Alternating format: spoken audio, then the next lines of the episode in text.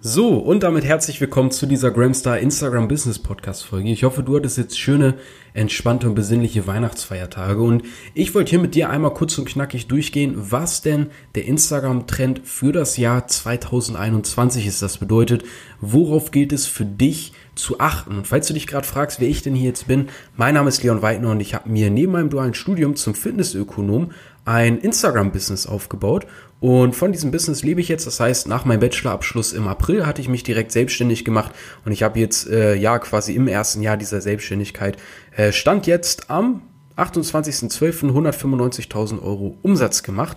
Und ähm, ja, ich mache diesen Podcast hier einfach, um dir mein Wissen über Instagram weiterzugeben und freue mich jetzt, dich hier begrüßen zu dürfen. Ja, worauf kommt es jetzt an?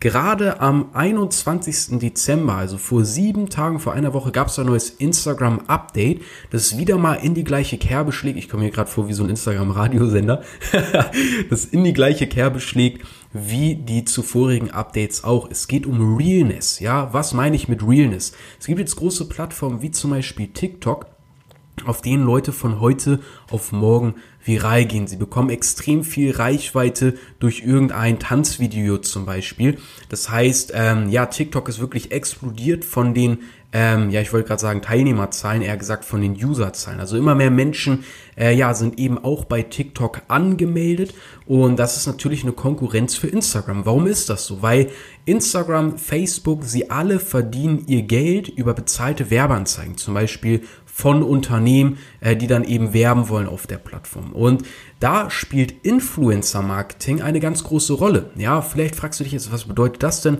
Ich will kein Corona. Nein, Influencer-Marketing bedeutet, es gibt eben Leute, die haben ein paar hunderttausend Follower zum Beispiel. Und dann kommt zum Beispiel ein ja, größeres Unternehmen und sagt, hey, halte doch mal zum Beispiel dieses tolle Nahrungsergänzungsmittel in die Kamera und sag, wie toll das ist. Ähm, und ja, dann sehen das eben zum Beispiel dadurch, dass der Influencer ein paar hunderttausend Follower hat, sagen wir mal 500.000 zeigt das Ganze in der Story, dann sehen das vielleicht 100.000 Leute in der Story. Und dadurch kann das Unternehmen natürlich direkt seine Zielgruppe erreichen, indem es irgendwelche Fitness-Influencer nach Kooperation fragt, die eben gut bezahlt, aber durch diese ja, Werbekampagne das Doppelte und Dreifache eben an Umsatz einfährt. Jetzt ist aber das große Problem auf Instagram, dass das äh, ja, Vertrauen großer Unternehmen eben geschädigt wurde, natürlich auch klein bis mittelständischer Unternehmen, ähm, warum? Weil es eben viele Influencer, jetzt mal so in Gänsefüßchen gesagt, gibt, kannst du hier natürlich nicht sehen, wenn ich das vom Mikro mache, die sich ein paar hunderttausend Follower einfach gekauft haben. Das heißt, es gibt eben Seiten, da kann ich jetzt zum Beispiel 2.000, 3.000 Euro ausgeben und kann dafür zum Beispiel, ja, 200, 300, 500.000 Follower kaufen. Wenn ich jetzt so viele Follower habe, dann denken manche Unternehmen halt, wow, ich habe eine riesen Reichweite, ich habe eine riesen Influence und dem gebe ich doch mal das Produkt und zum Beispiel noch 1000 Euro für die Kooperation. Wenn Unternehmen jetzt aber bei diesen Fake-Influencern, wir nennen sie jetzt mal Fake, nein, okay, doch nicht, funktioniert doch nicht so, wie ich dachte, auf jeden Fall bei diesen Fake-Fluencern doch geht, ähm, eben eine Kooperation kaufen, ja, und die halten jetzt das tolle Produkt in die Kamera, aber in der Story da guckt halt keiner, weil das sind alles nur sogenannte Bots, also nicht menschliche, ja, computergesteuerte Profile, die da gekauft werden, damit es so aussieht, als hätte man viele Follower. Ja, da macht das Unternehmen natürlich auch keinen Umsatz und verdient kein Geld und macht eben Minus. Und das schadet riesig dem Vertrauen gegenüber Instagram, weil es findet eben dort statt. Und der Schluss, da ist dann natürlich seitens Instagram okay.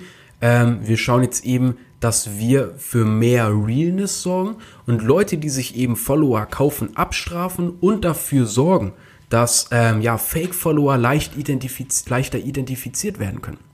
Und das ist eben das, was ich mit dem Thema Realness meine, dass Instagram verhindern möchte, dass es eben diese Fake-Fluencer gibt, die sich da Hunderttausende oder zigtausende Follower kaufen, dann bezahlte Kooperation abstauben, aber in Wirklichkeit betrügen, weil diese Follower gar nicht echt sind, weil das nur Roboter sind, weil das nur computergesteuerte Profile sind, die da sind, um Profil eben groß aussehen zu lassen.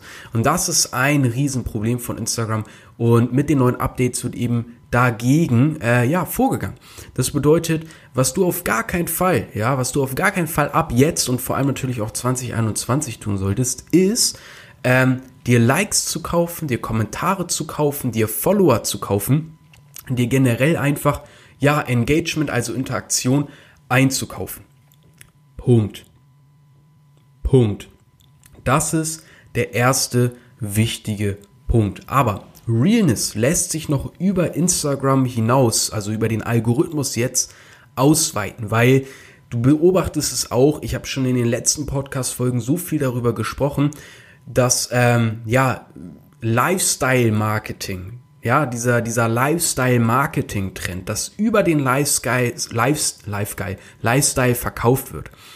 Meiner Meinung nach wird es immer zu einem prozentualen Anteil funktionieren auf eine bestimmte Zielgruppe. Aber meiner Meinung nach wird der Trend komplett woanders hingehen.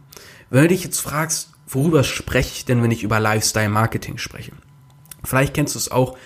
Ähm, und ich will gar nichts gegen die Leute sagen, die es machen. Ja, ich habe mir selber auch eine Rolex geholt, aber ich sage jetzt mal, der ganz klassische Lifestyle-Marketer, der gibt dir jetzt keine Tipps, wie du mehr Reichweite zum Beispiel bekommst oder wie du jetzt unbedingt mehr Kunden erreichst oder zeigt dir irgendwie Expertise, indem er zum Beispiel regelmäßig Livestreams macht, indem er dann live und souverän auf Fragen der Community antwortet, ja, wo man eben beweisen muss, dass man wirklich Wissen hat, sondern der klassische Lifestyle-Marketer, da sieht man nur Urlaube, nur den besten Lifestyle, nur Fünf-Sterne-Restaurants, nur teure Uhren, nur teure Luxusautos, nur, ähm, ja, Luxus, Luxus, Luxus, Lifestyle, Lifestyle, Lifestyle. Über das Produkt selbst erfährt man eigentlich gar nichts, aber es wird eben der Eindruck vermittelt, dass wenn ich dieses Produkt habe oder diese Dienstleistung, ich dann den Schlüssel zu diesem Lifestyle habe. Und das ist in meinen Augen, ich hoffe auch für dich mittlerweile,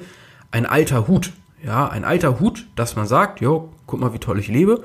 Wenn du dieses Produkt hast, dann kannst du auch so toll leben. Und das kann man natürlich mit jedem Schund machen. Also es ist jetzt völlig egal, ob das ein wirklich tolles Produkt ist, wodurch jetzt der Marketer, Unternehmer, nenn es wie du möchtest, diesen Lifestyle wirklich erreicht hat.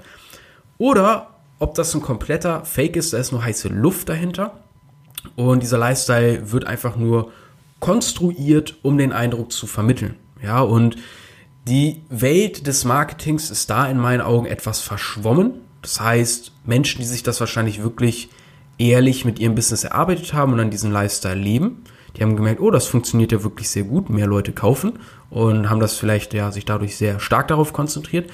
Andere Leute, die vielleicht irgendeinen Bullshit haben und den verkaufen wollen, sehen, ah, dieses Lifestyle-Marketing, das funktioniert sehr gut, machen wir doch das mal. Und haben dadurch eben auch Absatz gefunden.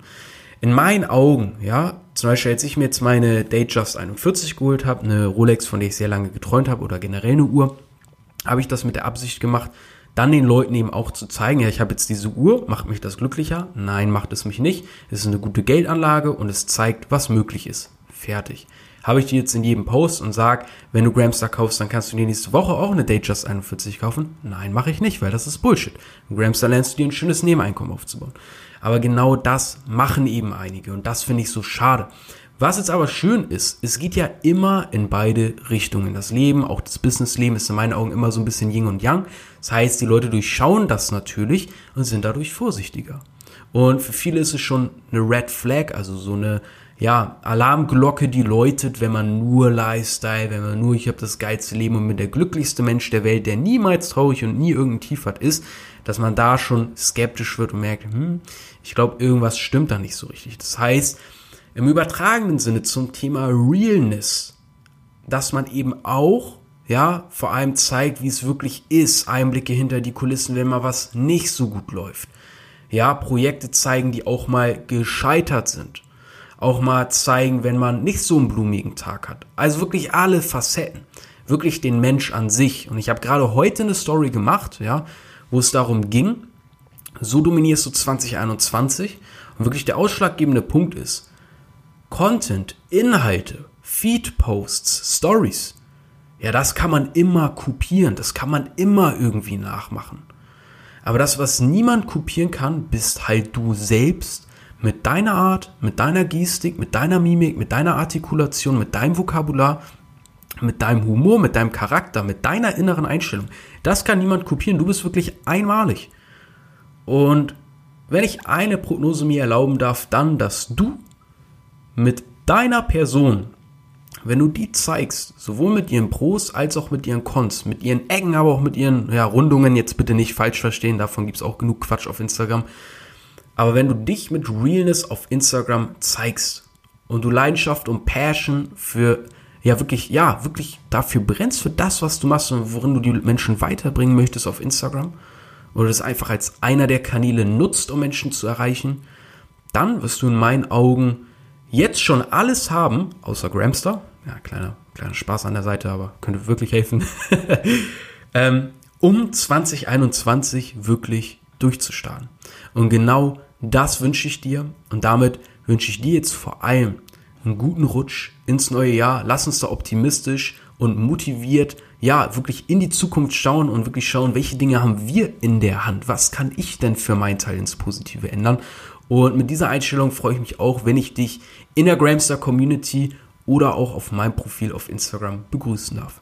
Link zu beiden Sachen findest du in den Show Notes und wir hören uns in der nächsten Folge. Bis dahin, Gramstar.